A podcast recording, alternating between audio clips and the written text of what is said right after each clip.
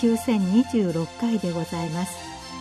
全国の医師の皆様毎週火曜日のこの時間は日本医師会の企画で医学講座をお送りしています。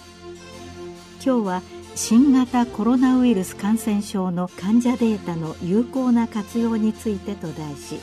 慶應義塾大学呼吸器内科教授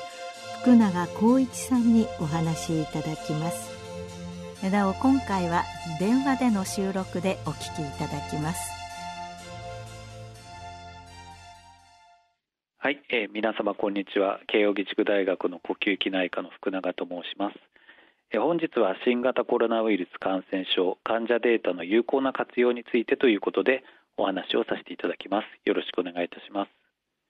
えまず最初にこの新型コロナウイルス感染症 COVID-19 は皆様ご存知のように2019年12月に中国武漢で原因不明の肺炎として報告されて以来瞬く間に世界中でパンデミックとなりこれまで3年近く経過しましたが今なお収束の兆しが見えないような状態です。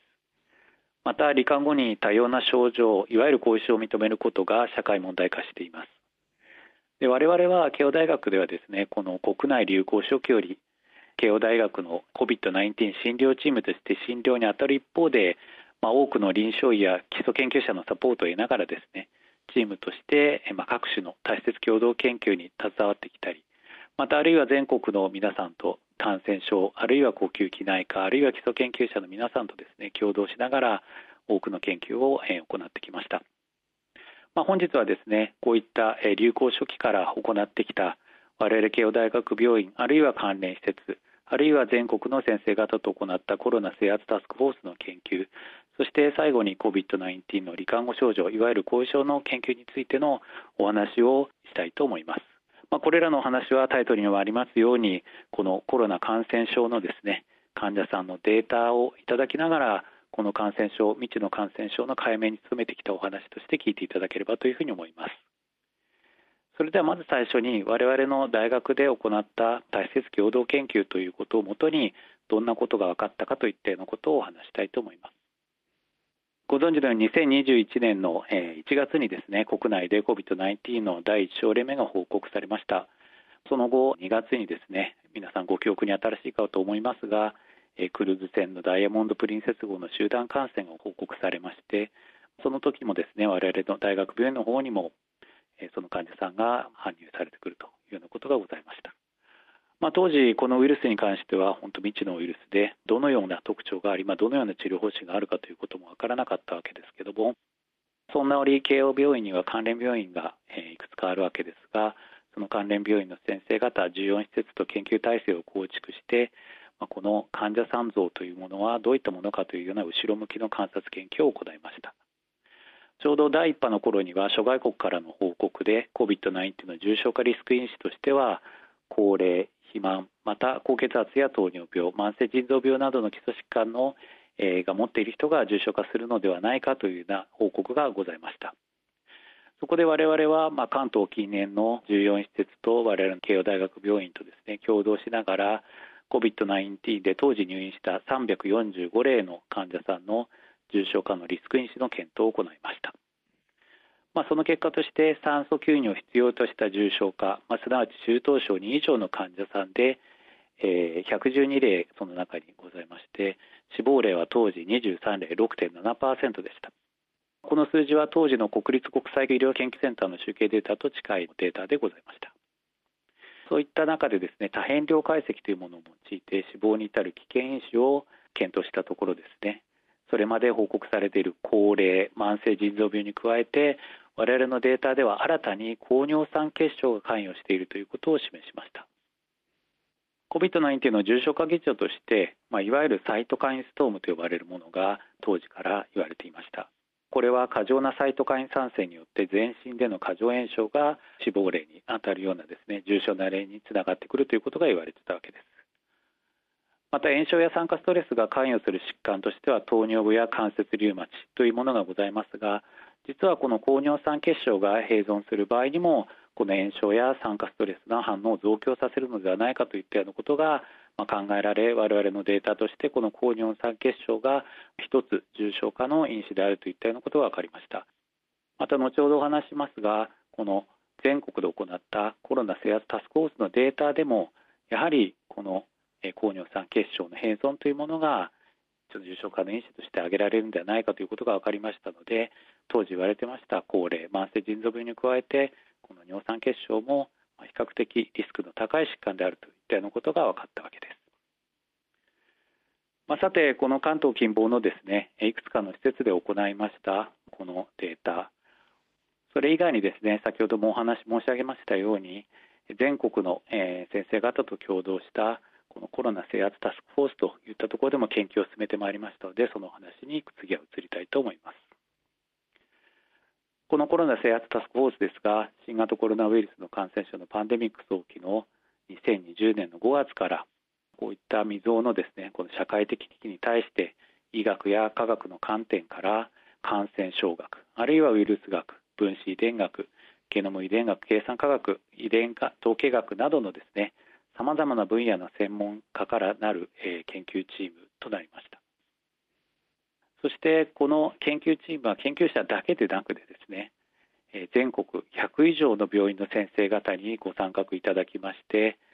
発足わずか6ヶ月ぐらいでですねその100以上の先生方が集まってその後、え患者さんから得られた特に入院患者さんから得られた臨床データとそして患者さんから承諾を得て、え採血させていただいた血液あるいはそこから抽出した DNA、RNA をですね、え持って検体を集めて研究を進めていったわけです。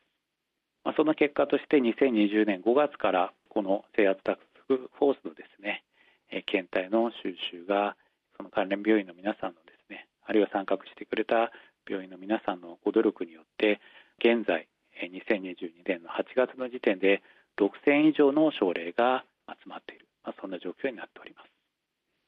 こういった、えー、この集団で集めた検体ですけどもこの COVID-19 という未曾有の感染症の中で全くそのどういった病態が関わるのかも分からなかったわけですが、まあ、全国の先生方の協力とそして何よりも患者さんの協力によって6000検体近いですね、えー、症例数が集まり、まあ、その結果としておそらくこれはですねアジアの中でも、えー、非常に大きな、えー、バイオレポジトリといってさまざ、まなデータが集約されているものとなっております。それでは次にこのコロナ生活タスクフォースで行いました研究成果についてお話を進めてまいります。我々は特に先ほども申し上げましたように重症化といったところに焦点を当てて研究を進めてまいりました。当時日本では重症化になる人が少ないんではないかといったようなことがあったと思いますけどもその一つの背景として、まあ、この日本人あるいはこの国内にいる人たちの、まあ、重症化が起こりにくい一つの要因としては遺伝的な要因があるんではないかといったことに着目したわけです。まあ、そこで我々は収集した血液検体ちょうどこの解析を行いましたのは第3波までの頃の検体を用いましたが、まあ、約2400例の検体に対してゲノムワイド関連解析 GBAS というものを行いました。どのように行ったかといいますと65歳未満の重症酸素吸入を要する440例とコロナ禍以前に出席したコロナ症例約2400人を比較してその結果として日本人の新型コロナウイルスの重症化に関する遺伝子はないかといったようなことを調べていったわけです。その g バスの結果についてお話ししたいと思います、まあ、結果は日本人の新型コロナウイルス感染症患者では免疫機能に重要な役割を担う DOC2 と呼ばれる遺伝子領域の中のその近傍にですね一塩基多系 SNP というものが存在することが分かりました。この SNP というのは遺伝子多形を表しますけどもこの SNP を持つ人は65歳未満の非高齢者において約2倍の重症化リスクを有することを発見しました。すなわちこの1塩基多形を持っている人はですねそれを持ってない人と比べて65歳未満の非高齢者においては2倍以上の重症化リスクに関わるんだということが分かったわけです。さらにこの SNP の近くにあるタンパクを調べてみますと先ほど申し上げましたように DOC2 といったようなタンパクがあることが分かりました。この SNP 解析 GBAS における SNP の発見によってよく行われることはですねその近傍のタンパクに影響があるんではないかといったことを、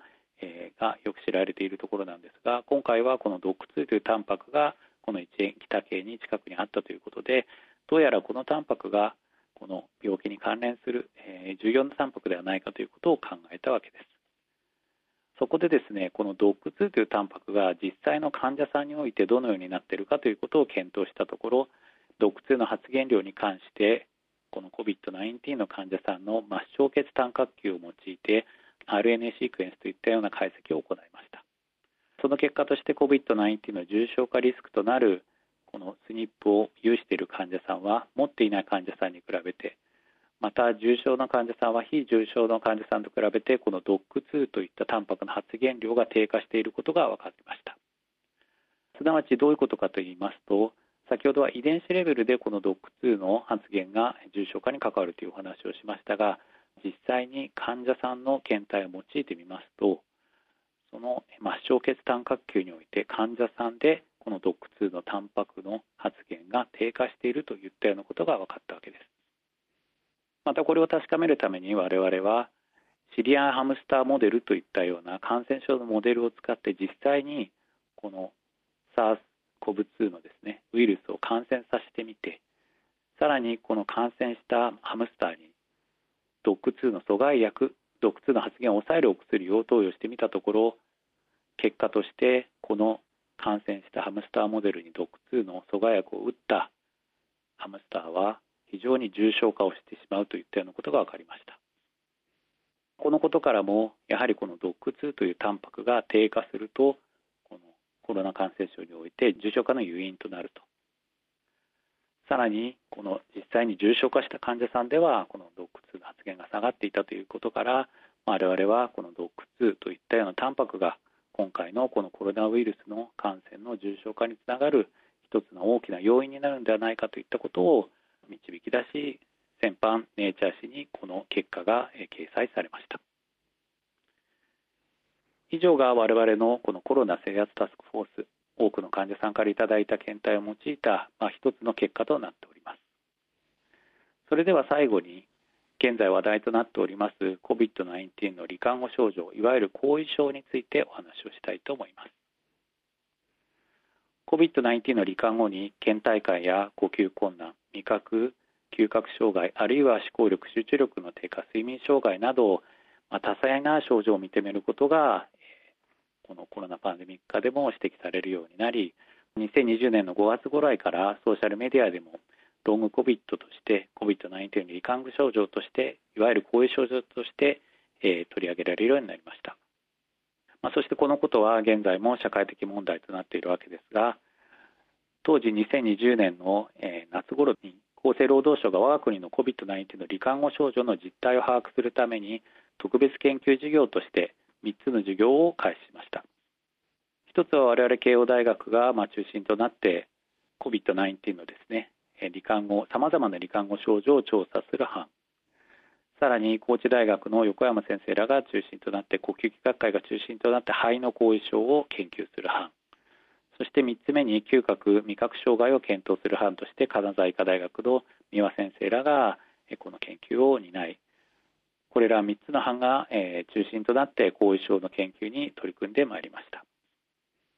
その中で我々の慶応大学が中心とした、え後遺症全般にわたる研究については全国26施設で第1波から第3波までの期間に入院管理を受けた1000例規模の症例を対象とする多施設共同研究を行ってまいりました。この研究方法としては入院となっている患者さん約1000例を対象にですね入院後3ヶ月6ヶ月12ヶ月といったような形で、まあ、入院時のデータとその後はアンケート調査ですね。このアンケート調査に関しては、まあ、アンケート用紙紙媒体やあるいはスマートフォンアプリを用いたアンケート用紙を用いて3ヶ月6ヶ月12ヶ月後の、えー、後遺症の経過を持っていったわけです。まあ、内容としましては後遺症としてよく挙げられているような24項目の代表的な症状の有無や発症時期あるいは持続期間についてをお伺いしたりあるいは健康関連の QOL 抑うつ睡眠などの状態についてといったようなことやあるいはこのコロナを罹患後のですねさまざまな社会的経済状況なども、え、お伺いするような質問項目となっております。こういったことを約1年近く検討を行っその結果について少しお話したいと思います。結果的にはですね、えー、我々のこの後遺症研究で分かったことを次に述べたいと思うのですが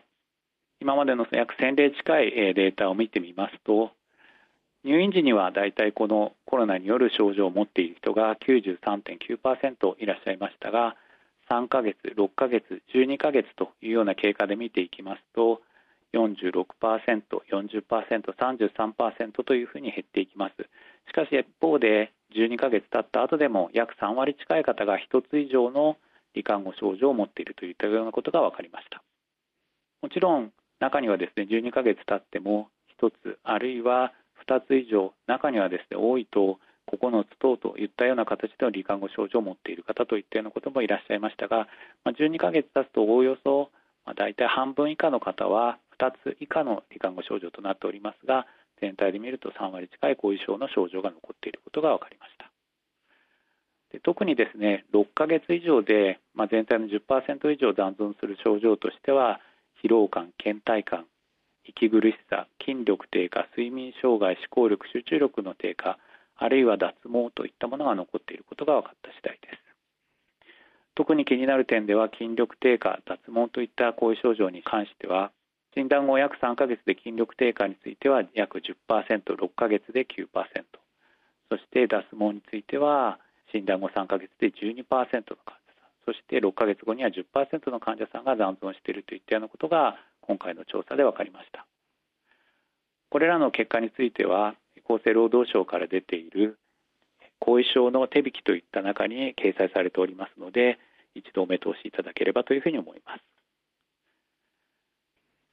本日はお時間をいただきまして私の方からは我々がこれまで取り組んできました新型コロナウイルス感染症の患者データの有効な活用についてという話題でお話をさせていただきました。こういったですねパンデミック下でもですねもちろん我々は目の前の患者さんに対してのさまざまなですね治療診療を行っているわけですけどもこの臨床研究を進める上でですね臨床現場の負担は必ずしも小さくありませんがこのような多くなデータを集積することで、まあ、現在の診療そして将来への診療への役立てるデータとして少しでも作っていければといって現在も研究を進めております。本日お話した話題がですね先生方の日常の臨床に少しでも役立ていただければ幸いと存じます。私からのお話は以上になります。ご清聴どうもありがとうございました。今日は新型コロナウイルス感染症の患者データの有効な活用についてと題し慶應義塾大学呼吸器内科教授福永光一さんにお話しいただきました。なお今回は電話収録でお送りいたしました。